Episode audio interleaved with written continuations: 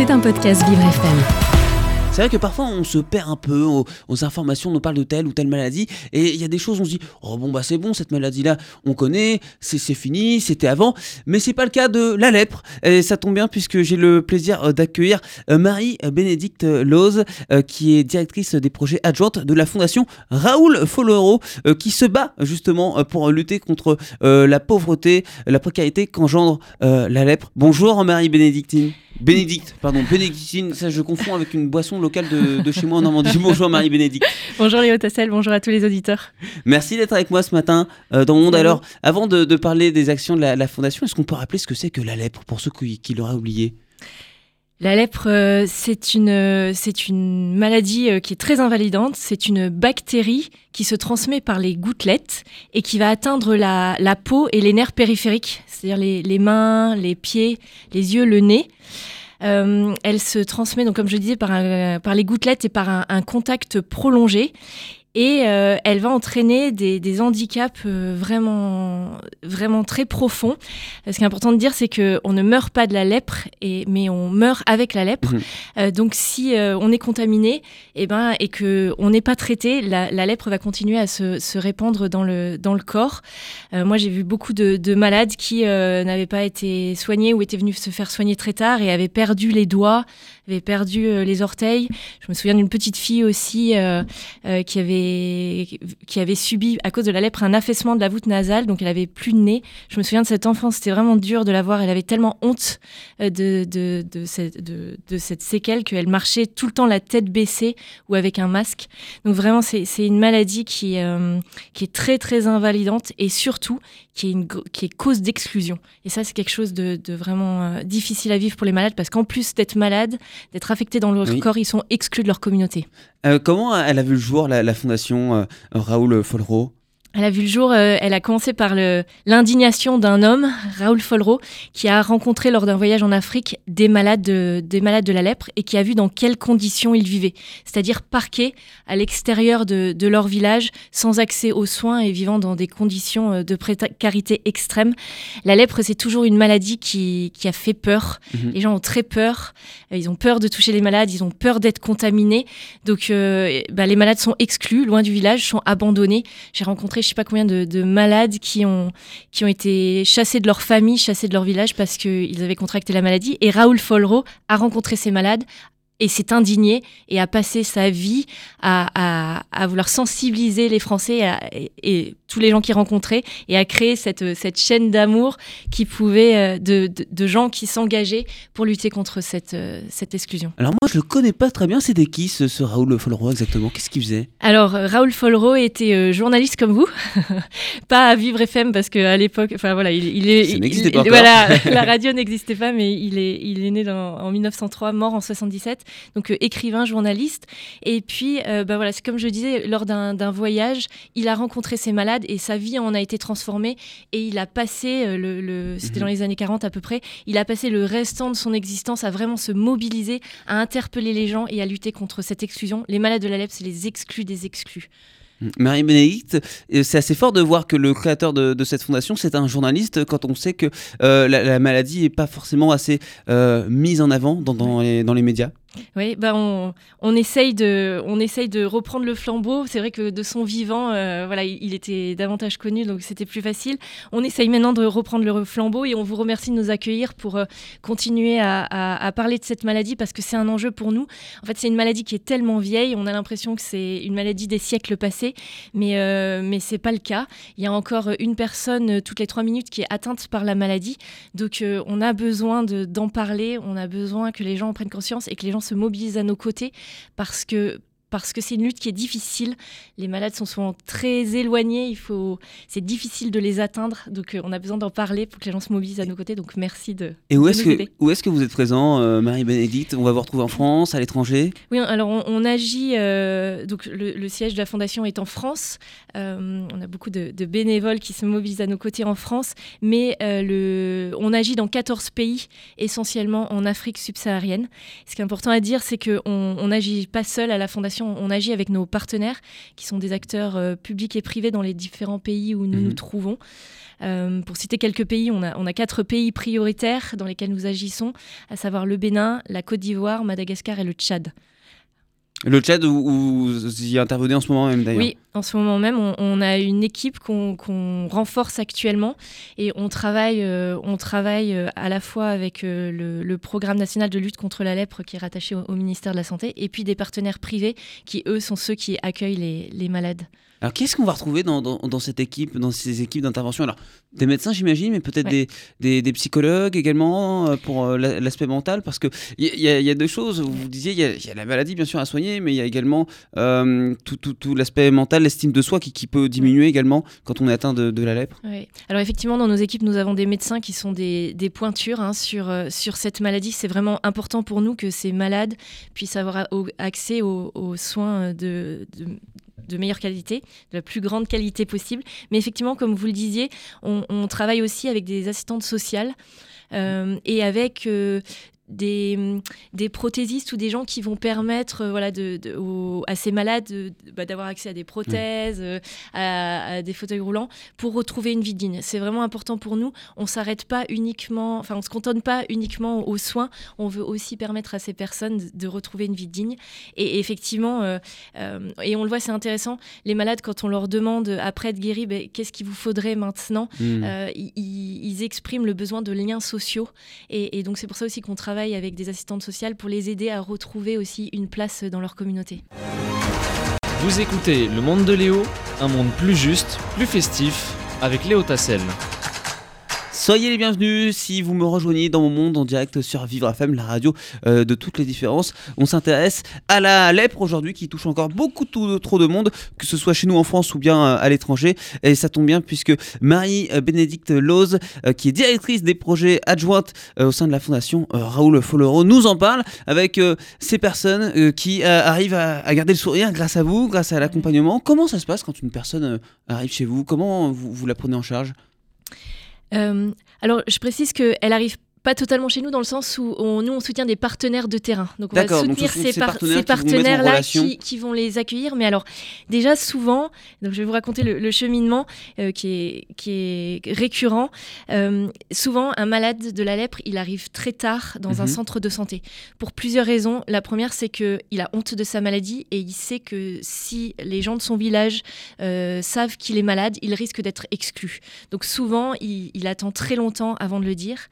La deuxième raison, c'est que souvent les gens qui sont atteints de la lèpre, c'est des gens qui, qui vivent en précarité et qui n'ont pas les moyens de, de venir se faire soigner. Euh, donc ils attendent le dernier moment quand euh, vraiment la, la maladie a, ga- a gagné trop d'importance dans leur corps pour venir. Et puis souvent ils sont très très loin des centres de santé, donc ils marchent plusieurs jours euh, pour arriver au centre de santé. Je me rappelle d'une famille qui était arrivée, euh, c'était trois enfants avec leur, leur papa, ils avaient marché pendant trois jours pour attendre un des dispensaires que nous soutenons. Et donc là, ils sont arrivés, donc les, les trois enfants euh, avaient la lèpre. Donc euh, ils ont été pris en charge euh, par voilà, nos, nos partenaires, donc pris en charge aussi par la fondation, mais via, voilà, no- via nos partenaires. La prise en charge est très longue parce que la maladie, pour être soignée, enfin généralement c'est un traitement pendant, pendant une année. Donc ça dure très longtemps, donc ils, sont, voilà, ils passent beaucoup de temps dans ce, dans ce dispensaire où Et ils il y vont a, être soignés. régulier pendant cette Ouais, période. tout à fait. Ils sont soignés bah, tous les jours. Souvent, souvent, les malades arrivent, ils ont déjà des invalidités. Mhm. Euh, comme euh, c'est une maladie des nerfs et ce qui rend les nerfs insensibles, bah, souvent ils se sont coupés, ils ont des plaies profondes qu'il faut soigner. Donc voilà, il y, a- tous les soins euh, pendant longtemps. Il y a des, des, des- des gens qui ont aussi des, complications, qui font des rechutes. Donc c'est une maladie qui est difficile hein, à soigner. C'est pas, pas simple. Euh, je me souviens de cette petite fille euh, Soave à Madagascar qui est arrivée, elle avait 5 ans quand elle avait la lèpre. Elle a, elle a lutté contre la maladie pendant 3 ans. Elle a eu beaucoup de rechutes. Euh, mais elle a été incroyable, cette enfant, parce qu'elle a toujours gardé le sourire pendant tout le temps du traitement. Et pourtant, c'était vraiment difficile. Et puis, il y a la, phase après, puisque vous parlez de l'accompagnement qu'on accorde, c'est de dire, bah, une fois que le malade est guéri, euh, bah, souvent, il, a tout perdu euh, parce qu'il a été exclu. Euh, il vivait souvent déjà dans des conditions de précarité avant, donc il se retrouve ben, démuni. Il faut qu'il reconstruisent une vie. Et donc là, on leur euh, demande bah, c- c- ce qu'ils voudraient, et comment euh, les aider à retrouver une vie digne.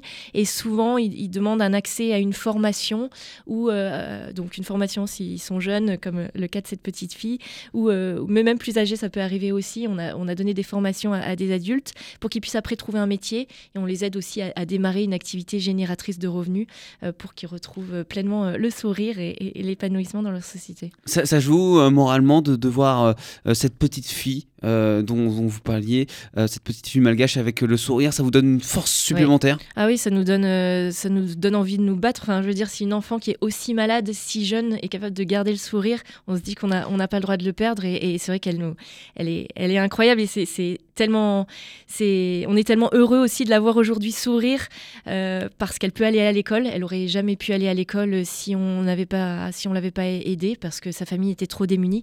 Et là, elle est tellement fière de montrer ses bonnes notes et de sourire euh, pour, euh, de ses progrès.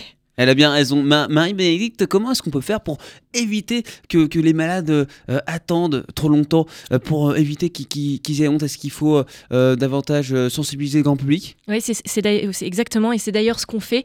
On agit avant, pendant et après la maladie, le avant est très très important pour justement expliquer aux gens ce qu'est cette maladie, leur dire qu'ils n'ont pas besoin d'en avoir peur parce qu'elle peut se soigner, euh, qu'on peut, euh, la- si on la soigne vite, qu'on n'aura pas de séquelles et que ça peut être une maladie comme les autres qui peut être prise en charge. On ne se transforme pas en monstre ou en alien. Non, exactement.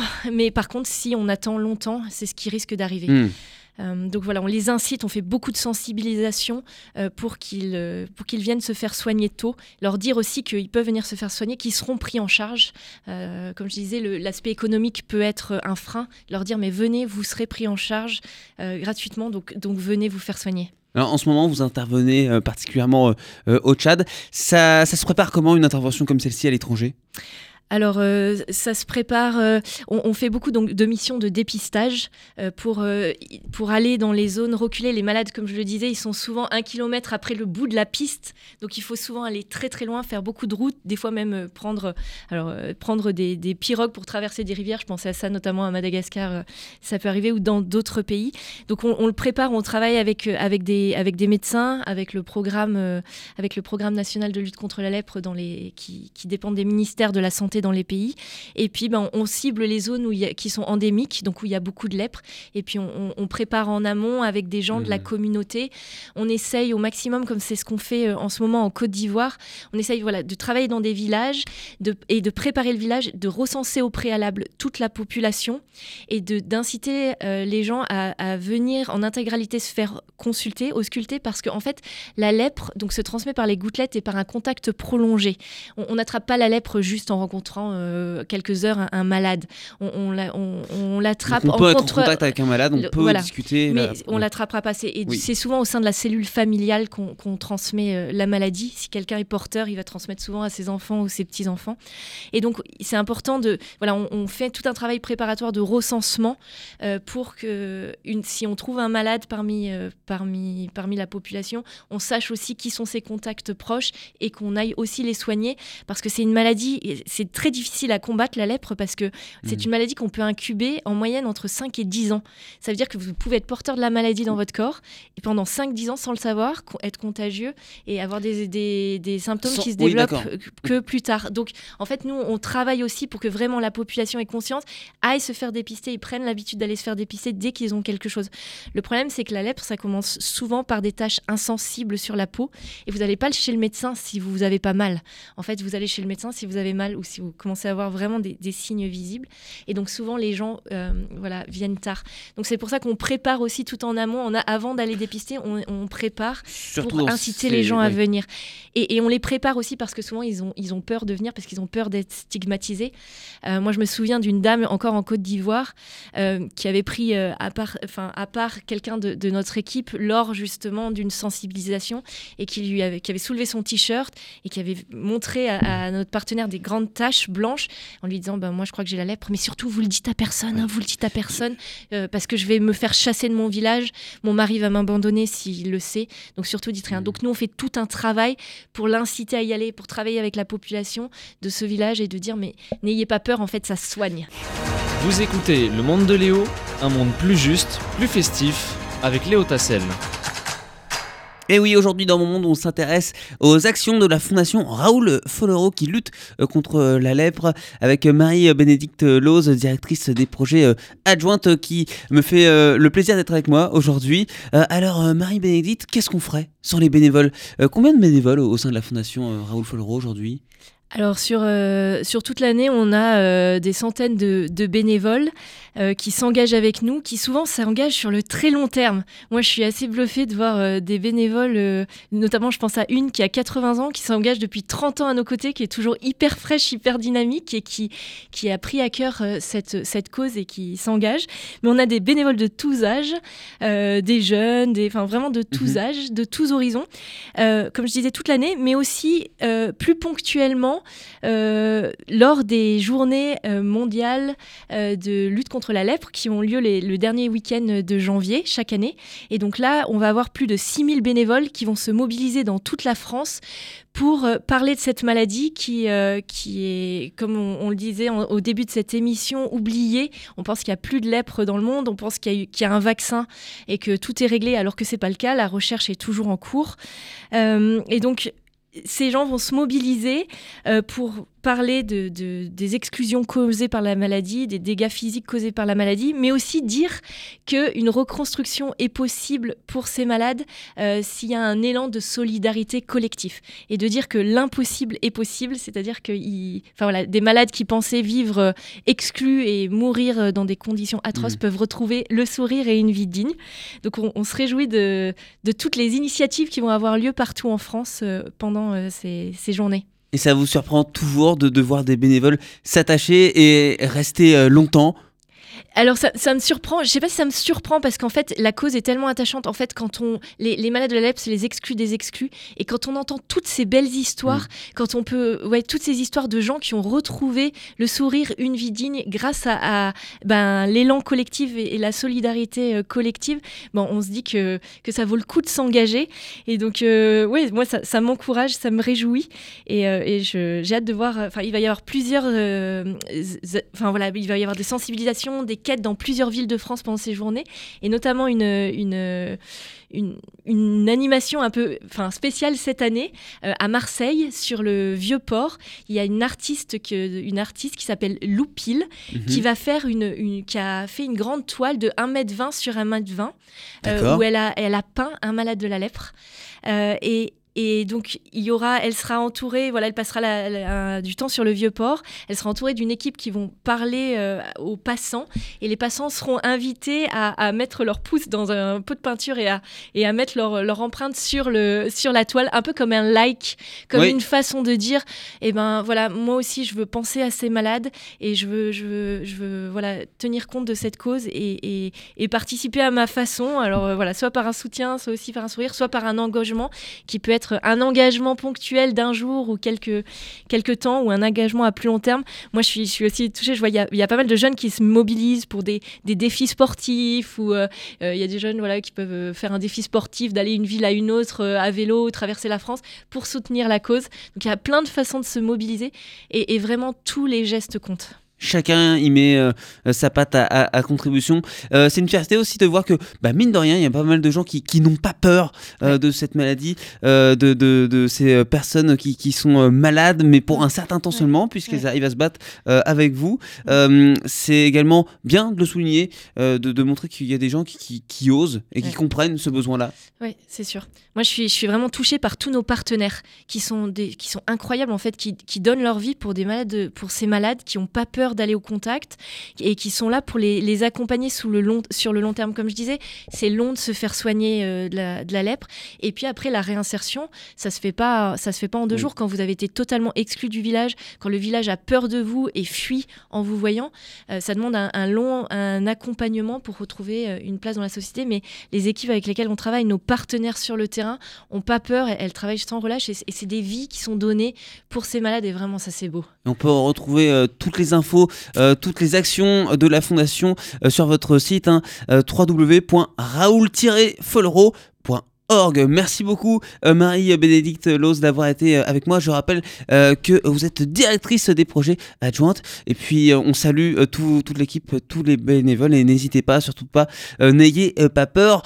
faut pas hésiter de parler, c'est important. Merci Marie-Bénédicte, à bientôt. Merci Léo Tassel, à bientôt. C'était un podcast Vivre FM. Si vous avez apprécié ce programme, n'hésitez pas à vous abonner.